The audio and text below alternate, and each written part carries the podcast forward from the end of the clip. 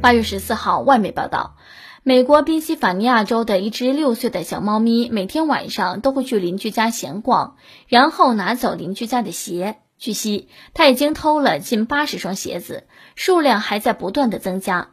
主人对有这么多鞋子感到疑惑，直到安装了摄像头，并在猫咪身上安装了追踪装置，才知道鞋子是被它偷来的。目前，被盗的鞋子已经物归原主。我看了一眼视频，哎呀妈，这只猫偷的鞋都够摆摊儿的了，而且还知道按双拿，太优秀了。有点搞不明白，这猫为啥要偷鞋呢？大概是太对味儿了，闻着像咸鱼。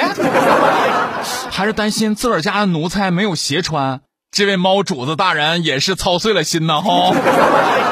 猫表示：喵，我辛辛苦苦为了这个家，你竟然还回去了。没事儿，下一次我再偷回来。人家的猫往家里头叼鞋，你家的猫呢？是不是爱喝马桶水？喝完还来舔你啊？这条新闻就叫。